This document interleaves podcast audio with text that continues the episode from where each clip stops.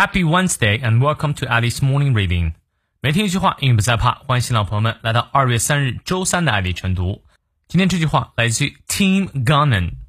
蒂姆·冈恩，他是一位美国时尚顾问、电视名人，在真人秀《决战时装伸展台》中啊担任服装设计师的导师，也是呃利兹克莱本服装公司的首席创意官。他说的这段话很有意思：Life is not a solo act; it's a huge collaboration.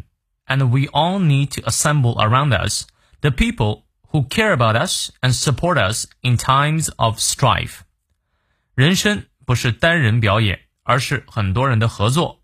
我们都需要在身边聚集一些关心我们及在纠纷中会支持我们的人。你看，你翻译对了吗？我们来逐词看一下。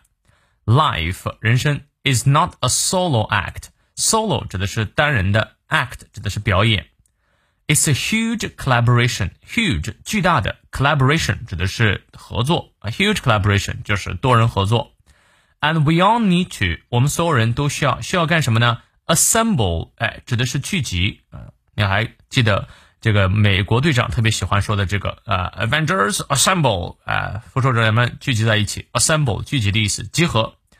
Ar around us 就是在我们身边聚集一些什么样的呢？The people 这样的人，什么样的人 ？who care about us 关心我们的人，and support us 支持我们的人。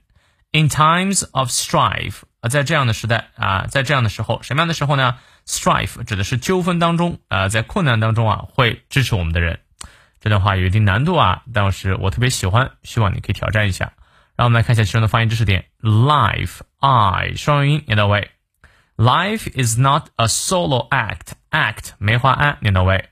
It's a huge collaboration. collaboration 注意它的音节，and we all need to assemble assemble 聚集 around us the people who care about us and support us in times of strife. Support 注意它一重音，in times i 双音念到位。